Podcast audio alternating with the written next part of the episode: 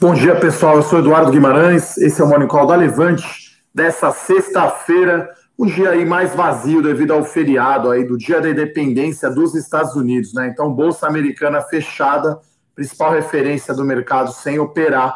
O volume vai ficar bem baixo aqui na bolsa e a gente tem também um dia de poucas notícias aqui, tanto macro quanto no cenário corporativo.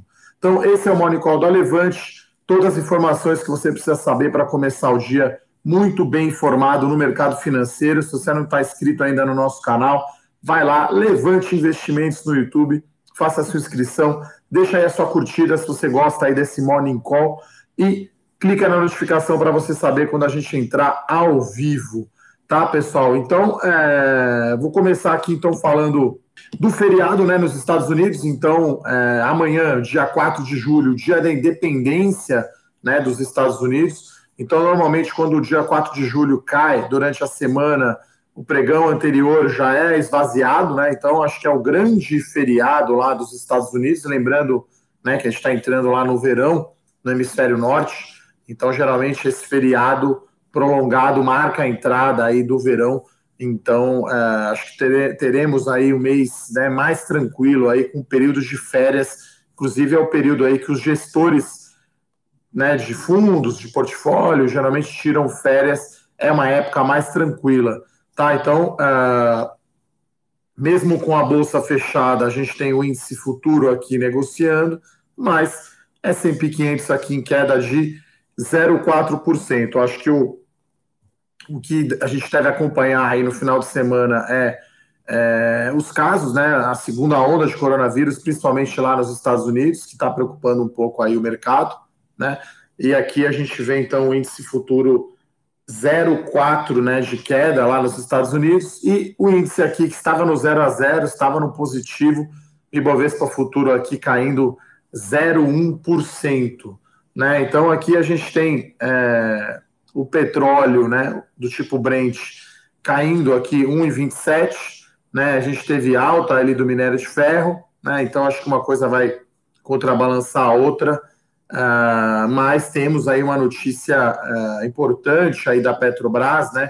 O programa de demissão voluntária, né? Então a gente está falando aí de 10 mil funcionários, né? Então a Petrobras, obviamente, né, ficou inchada, né? Na época né, dos governos anteriores, escândalos de corrupção, e agora a empresa está fazendo esse, esse plano de demissão voluntária, né? Então são 10 mil e 82 inscritos no programa, né? É, e aí a Petrobras estima, segundo aí o seu presidente Roberto Castelo Branco, uma redução de custo com pessoal em torno de 4 bilhões de reais por ano até 2025.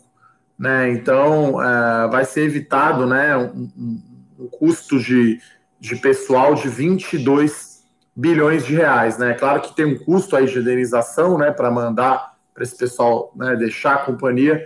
Então a gente está falando aí de um ganho acumulado aí de 18 bilhões de reais. Né? Então uma notícia aí positiva para a Petro. Essa semana a gente teve aí, a gente comentou aqui no Morning Call, né, é, o processo de venda de ativos da Petrobras. Então refinaria está sim no papel, né? O CAD já aprovou. Eu acho que a venda da, da participação da Petrobras na Braskem e na BR Distribuidora vai esperar um momento melhor de mercado. Acho que, como eu falei, né, férias é, é, no hemisfério norte, então está fechando aí a janela, pode ficar mais para frente, mas deve acontecer, né? Então, uma notícia aí marginalmente positiva para a Petrobras, mas como hoje a gente tem queda do preço do petróleo, então acho que a queda aqui do Brent, o Brent está 42 dólares e 60 centavos, 1,2% de queda. Então, isso vai puxar para baixo aí as ações da Petrobras. Então, a Petrobras está indicando aqui, né, no leilão, uma queda de 0,23%. É, a ação da Vale aqui indicando queda de 0,3 também, né? A gente está vendo hoje queda do dólar, né? Até vou pegar aqui quanto que fechou o preço do minério de ferro, né? Para eu ter certeza se realmente foi alta aqui do minério ou acompanhou aqui o petróleo, tá? Então, é, a minério de ferro praticamente 0 a 0, né? Ficou aí o futuro lá na bolsa de Dalian China, alta de 0,67. Então hoje aí vai prevalecer, eu acho, Ibovespa está colado aí no nosso S&P 500, que apesar de fechado, né, o mercado à vista devido ao feriado, o futuro está negociando, né, lá nos Estados Unidos. Então está caindo 0,39, 0,40 o S&P, o Ibovespa aqui caindo 0,25. Né? E essa semana a gente teve aí, a gente chama aqui no nosso, e eu com isso, né, que é o nosso Morning Call escrito, aliás, se você não recebe ainda, você pode se cadastrar lá no nosso site, né, a gente chama aqui de curtas e boas, né, então, eu já falei aqui de Petrobras, vou falar de VEG, né, que eu já falei ontem, então a VEG anunciou mais uma aquisição, né, foi ontem, na verdade no Morning Call ontem eu até falei a, a aquisição antes dessa, né, eu entrei no site da empresa, às vezes o site da empresa tem um delay, então a, a, a empresa anunciou ontem né, é, o controle da startup Birmingde, né, uma empresa de tecnologia que atua aí no mercado industrial Analytics, né? Então, ramo aí que permite né, aproveitar ferramentas de Big Data e Machine, machine Learning né, para criar operações industriais avançadas. Né? Então, a VEG assim como a outra aquisição da Mvisia, que eu comentei ontem, né? A Mvisia foi antes né, da, da, da Birmingde, a VEG vai ter 51% de participação, mas né, não divulgou aí os dados dessa aquisição. Né? Então, essa, a Mvisia foi adquirida dia 23 de junho e a Birmingde foi anunciada ontem, né? Então, ontem, é, imagino que aqui VEG deve ter fechado aqui em alta, né? Vou dar uma olhada aqui quanto que fechou é, as ações da VEG ontem. Então, acho que fica aí marginalmente é, positivo, né? Porque a companhia divulgou aí o fato relevante ontem e aí saiu nos grandes jornais hoje, né? As ações da VEG subiram ontem 1,8%, então aí com desempenho positivo na semana, né? É, a outra notícia aqui é do setor de construção civil, né? Então, acho que está bem aquecido né, o setor de construção civil. Então tem diversas notícias aí no jornal falando, né, com entrevistas uh, com os executivos das empresas. Então é um consenso que o setor de alto luxo, né, de alta renda, vai voltar primeiro, né? Então os executivos da Cirela, da Iven e da Ezetec, né, falando uh, uh, no jornal. Então eles estão mais otimistas aí com a volta da alta renda, que depende mais aí da queda de juro né? Porque aí a alta renda, eu até estou já fazendo spoiler aqui, escrevendo uma coluna, né, sobre isso, né? Por que, que o brasileiro gosta tanto de imóveis? E eu acho que agora, após crise, né, saindo da pandemia, acho que o brasileiro vai gostar ainda mais de imóveis, porque a gente vai ter taxas de juros ainda mais baixas, né, uma, uma, uma ampla disponibilidade aí de financiamento imobiliário, né, o saldo de poupança está lá no alto, no, nos imóveis, né, o investidor tem a ilusão que não tem perda, né, porque não tem marcação a mercado, né, no imóvel. Então, historicamente, o brasileiro sempre gostou muito de imóveis. E acho que agora, vocês estão vendo aí, eu estou fazendo Money Call aqui na minha casa há cinco meses já, né? Então, é, quase isso, né? Quatro meses e alguma, um pouco mais de quatro meses. Então, é, acho que vai haver, né? Tudo mais constante, né? Se as pessoas mantiverem a renda e o emprego, né? Porque renda e emprego é essencial, né? Para o setor de imóveis, acho que vai haver uma, uma procura maior por imóveis. Então, no primeiro momento, vai para o luxo, né? As empresas é, elas reabriram os estandes de venda que elas tinham feito lançamento já e os novos lançamentos eles estão ainda agendando, né? Porque, enfim, eles falam que lançam, mas geralmente tem uma pré, tem um pré-lançamento, né? Eles esquentam a venda, então fica ali talvez um mês ou até um pouco mais fazendo eventos e tal. Aí a hora que tem, né, um, um x% ali de propostas, né, de, de vendas, as empresas falam que fizeram lançamento, né? Então as empresas estão cautelosas, né? Não querem é, abrir de cara aí os stands de venda. E eu acho que tem muita empresa aí revendo, né? Apesar que eu acho que imóvel é muito difícil comprar online, né? Você vai querer ver, né? Porque o brasileiro, na média, compra apenas dois imóveis durante a sua vida toda. Você vai querer comprar vendo, né? O imóvel, né? Quer dizer, então, é, é claro que imóveis mais compactos, é, que, em que, que o mais importante é a localização, né? Um tour online, né? Uma foto, acho que é ok, né? Quer dizer, É, agora, talvez imóveis aí com dois, três dormitórios para família, nada substitua a, a, visita, né? E aí a gente vê aqui o quão aquecido está o mercado de IPOs, né, de construtoras, né? Por sinal, a, a Levante preparou o relatório do IPO da Riva, né? Então a Riva é uma, uma um spin-off, né, como a gente chama, uma separação da Direcional Engenharia, tá? Então vou colocar o link aqui para vocês, tá? A gente é, primeiro disponibilizou para os nossos assinantes, né? Então ontem é, colocamos aí na nossa plataforma e avisamos aí tanto no com isso quanto por e-mail que o relatório estava disponível. Então o relatório está aqui disponível. O período de reserva aí começou ontem, vai até o dia 10 de julho, né, no, no caso do IPO da Riva. Então, a Riva é uma subsidiária da Direcional. Né, a Direcional tem atuação no segmento de baixa renda, Minha Casa Minha Vida. A Riva é baixa, média renda, vai. Então, a gente está falando aí de imóveis de 190 mil até 600 mil.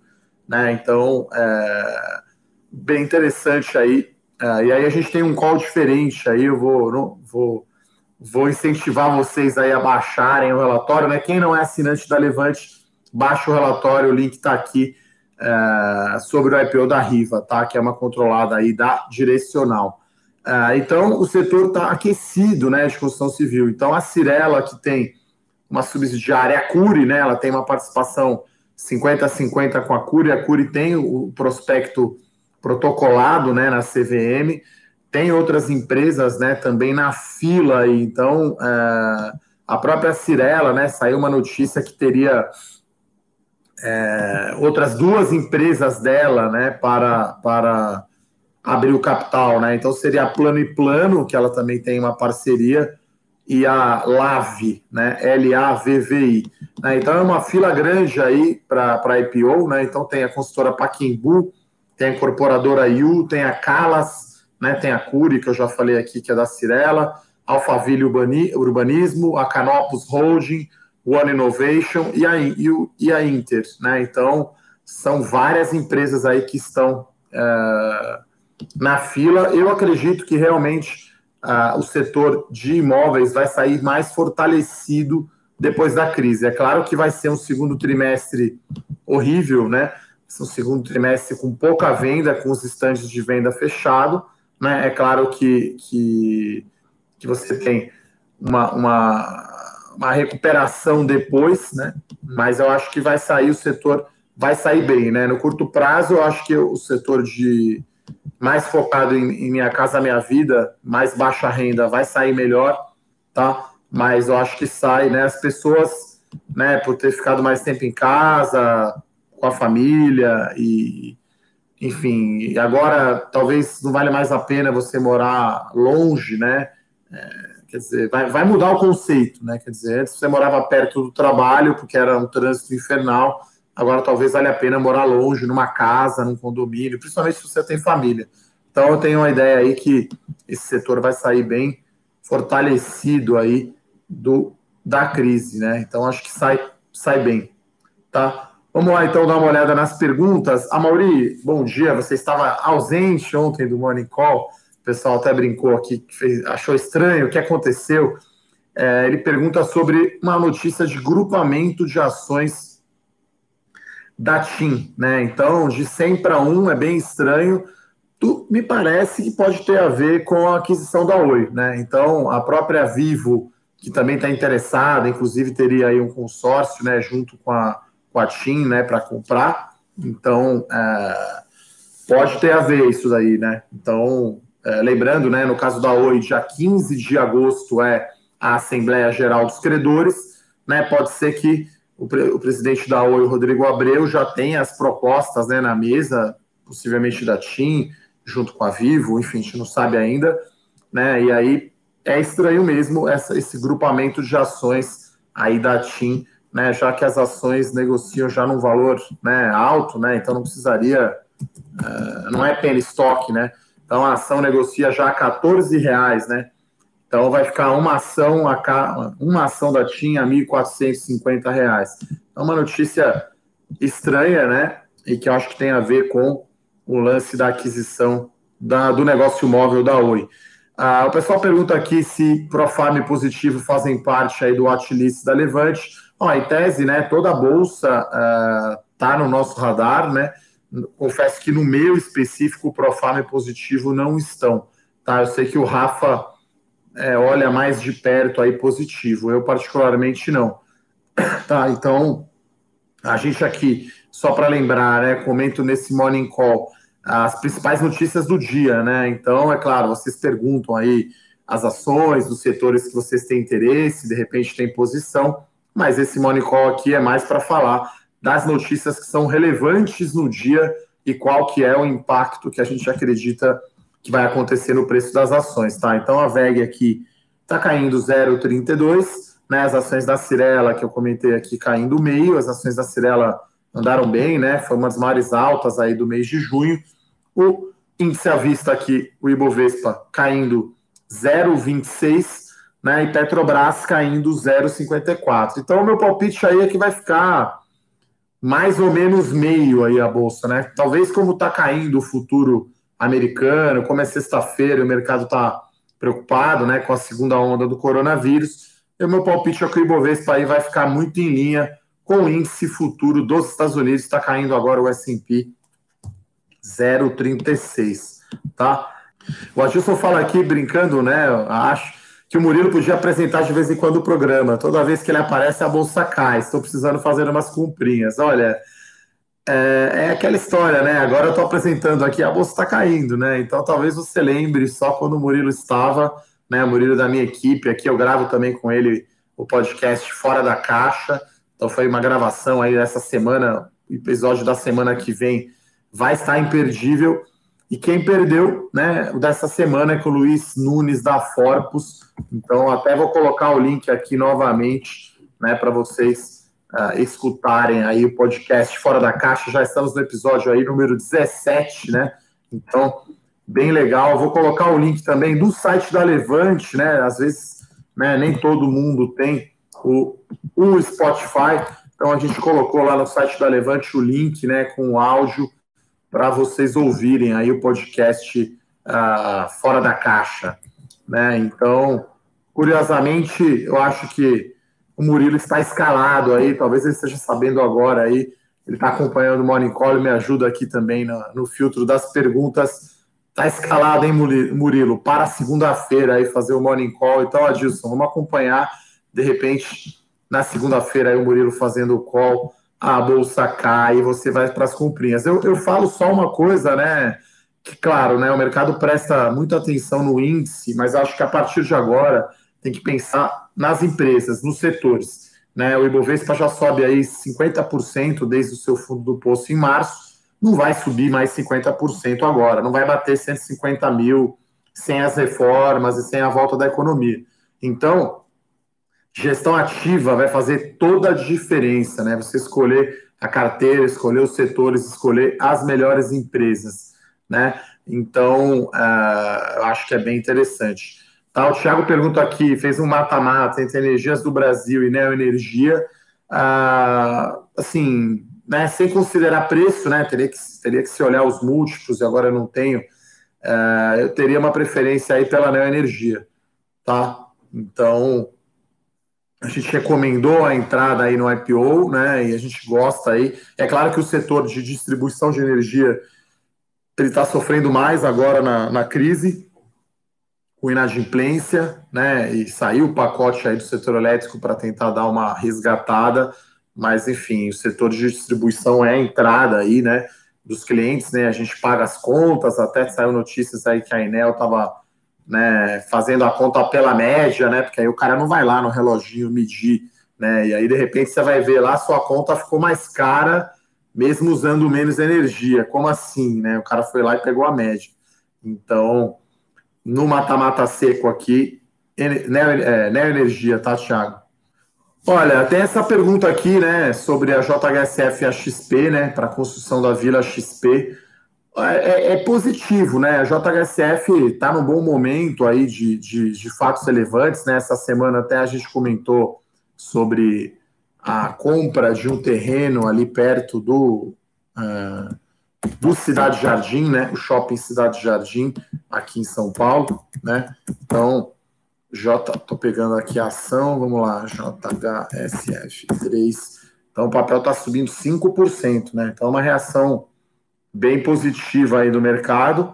É, eu acho uma reação exagerada, né? Eu já, eu já comentei aqui, né? Assim, você precisa ver os fundamentos, né? Qual é o impacto econômico, efetivamente, né? Igual quando Burger King lançou é, um hambúrguer vegetariano, né? Aí as ações da Marfrig bombaram por conta disso, né? Então pode ser exagero.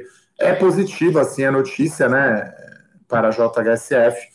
Então as ações estão aqui subindo 5%, papel acima de R$ reais, né? Olhando assim mais curto prazo, eu acho caro, tá? O papel, né? É...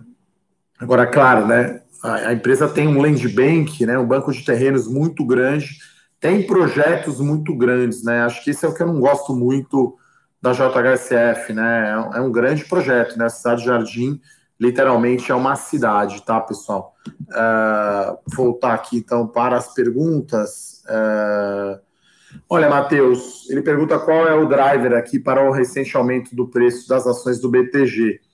Olha, né? quem que é o principal concorrente da XP, né, em termos de corretora, talvez em termos de tamanho, é o BTG, né, que tem um banco de investimento, né, muito forte, tem uma corretora muito forte, tem uma asset, né, uma gestora de recursos muito forte. Então, é, falando aí, né, se você quiser ter exposição a mercado de capitais brasileiro, né, em termos de ações, é BTG e XP, né, e B3, acho que são as três aí ações que você pega na veia, né, IPO, é, mercado bombando, mercado de capitais brasileiro se, sendo desenvolvido. Então, acho que BT, o BTG, o múltiplo dele não é mais para olhar preço sobre valor patrimonial, né? Apesar do BTG ter crédito também, ele não é para ser comparado com o Banco do Brasil e Itaú, na minha opinião, é para ser comparado com BTG, com XP.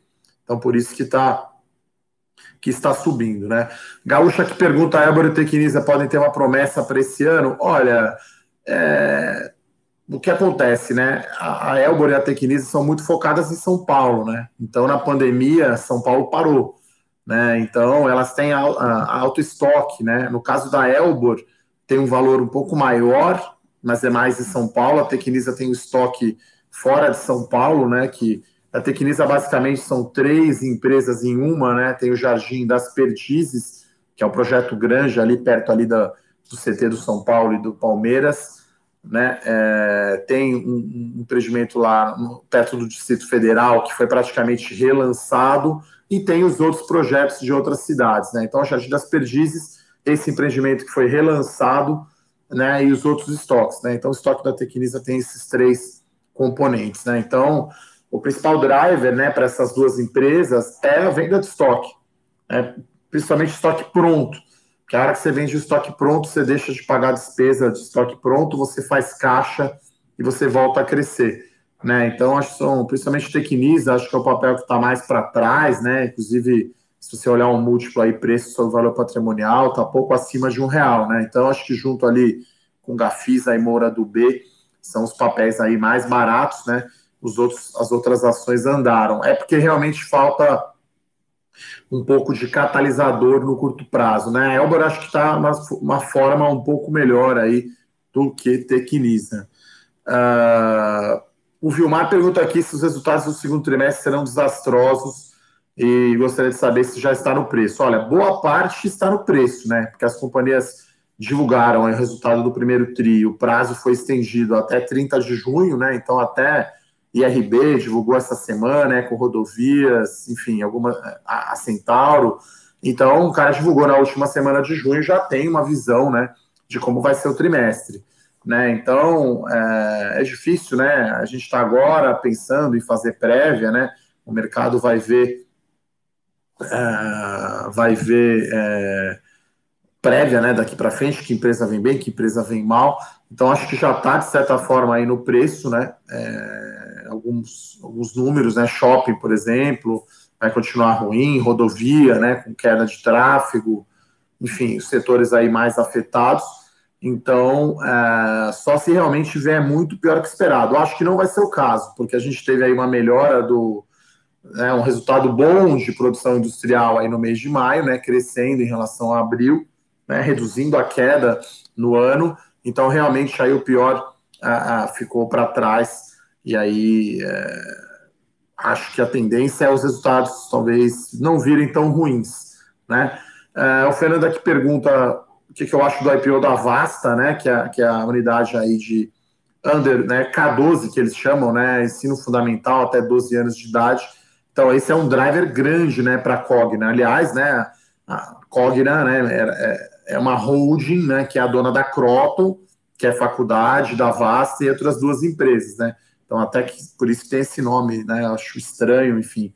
Então IPO é sim um, um driver e acho que pode acontecer. Agora, difícil operar evento, né? Eu acho que Cogna, quem investe, é um setor que ficou para trás, só que eu acho que tem muito desafio no presencial universitário, né? Com evasão de aluno e, e dificilmente você capta novos alunos, né? Com o campus fechado. Então, é, é um driver, sim, é, o IPO da Vasta, mas, enfim, é, não dá para também operar evento, comprar essa ação só por isso, né? Olha, o Renato pergunta aqui o que eu acho que pode acontecer com os bancos com a aprovação da redução dos juros do cheque especial. Olha, no Brasil é aquela história, né? O banco ele vende guarda-chuva no dia de sol, né? Ele vai emprestar dinheiro para quem não está precisando. E quem está precisando mesmo, o carona empresta ou cobra uma taxa muito alta, né? Então, é, então o, o governo sempre que quer fazer intervenções no mercado privado, né, como subsídios e controle de preço, tudo que é muito heterodoxo ali, não funciona. Né? Então, é, eu acho que para bancos pesa muito mais o Open Banking, o aumento da concorrência, o sistema de pagamentos do PIX, possível aumento aí de tributação. Né? Esse cheque especial é um pouco negativo, sim, na margem, mas eu acho que não é tão, não afeta tanto assim.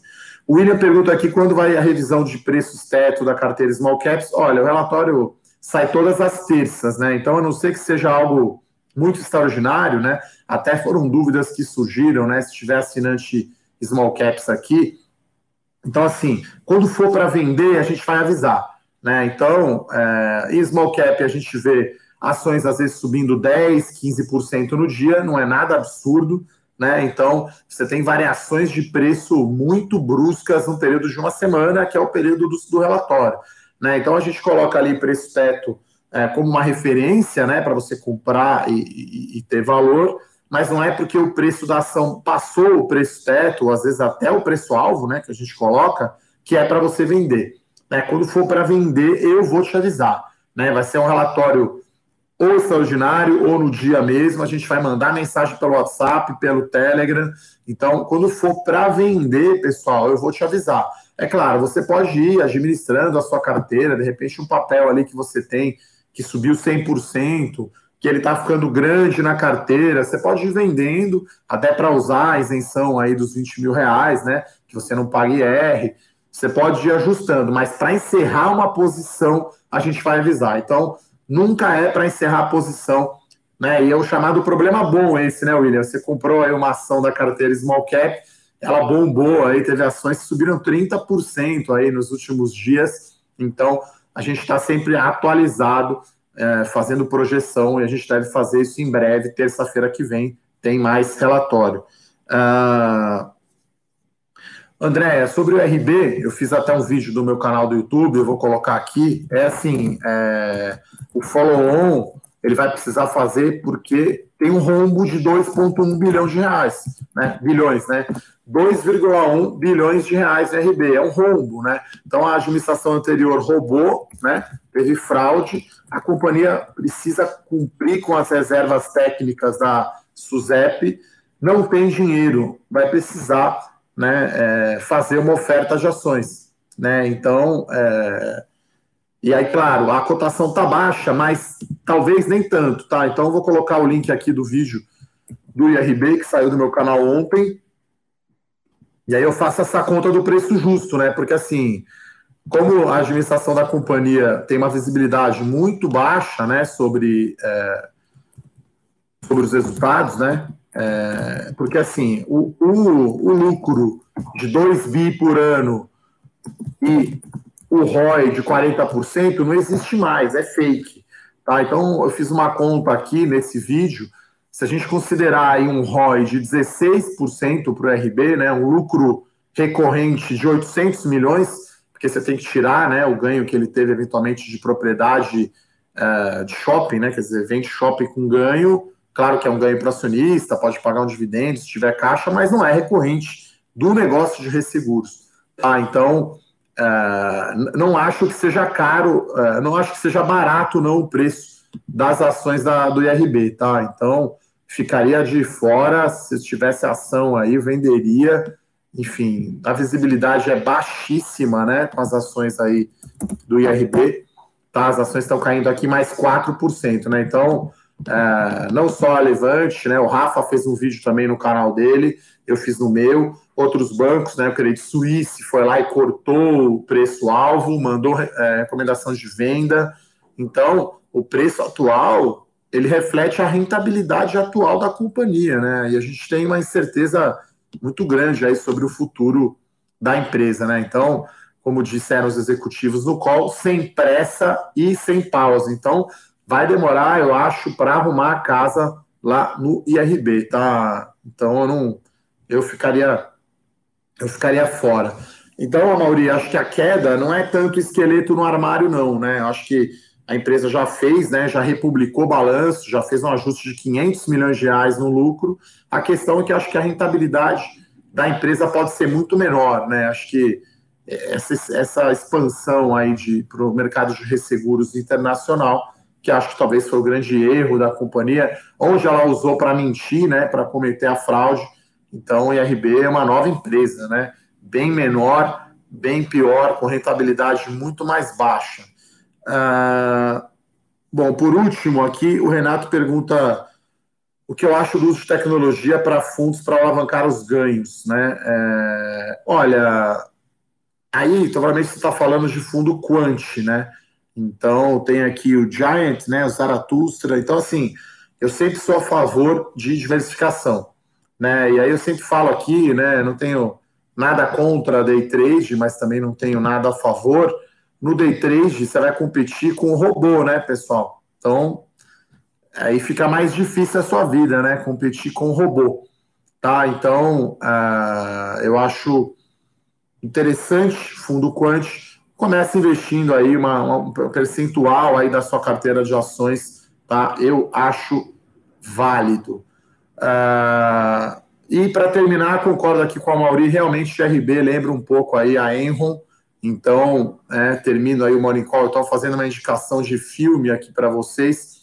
Enron, os mais espertos da sala. Então, conta aí a fraude, né? Inclusive, só para uma coisa pitoresca, né? As empresas fazem reunião pública com o analista, né? Recebe os investidores né, no auditório, na sede da empresa. E aí tem uma passagem que, do livro, né? Que também chama The Smartest Guys in the Room, né?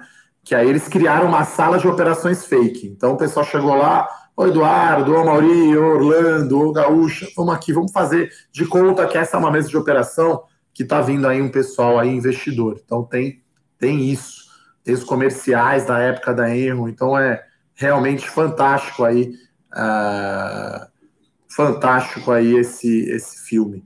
E aí, para terminar, né, a Gaúcha pergunta aqui se é possível a RB fechar o capital na Bolsa. Não sei. Tudo depende dos dois principais acionistas, né? O Itaú deu, deu a entender que colocaria capital, talvez o Bradesco não. Então, o Bradesco e Itaú são os principais acionistas, eles precisam dar garantia firme desse de capital, né? Senão os outros acionistas não não vão ter né, essa, essa a confiança para colocar o dinheiro. Tá, pessoal? Então é isso. Gostaria de agradecer aqui a pergunta de todos, falar novamente aqui então do relatório do IPO da Riva, quem é acionista, quem é assinante da Levante, recebeu ontem já. O relatório está na plataforma. Eu coloquei o link aqui no Morning Call para vocês baixarem gratuitamente o relatório do IPO da Riva. É isso, gostaria então de desejar a todos um excelente final de semana. Um abraço, até mais. Tchau, tchau. Para saber mais sobre a Levante, siga o nosso perfil no Instagram levante.investimentos. Se inscreva no nosso canal do YouTube Levante Investimentos. E para acompanhar as notícias do dia a dia e mais sobre a Levante, acesse nosso site levante.com.br.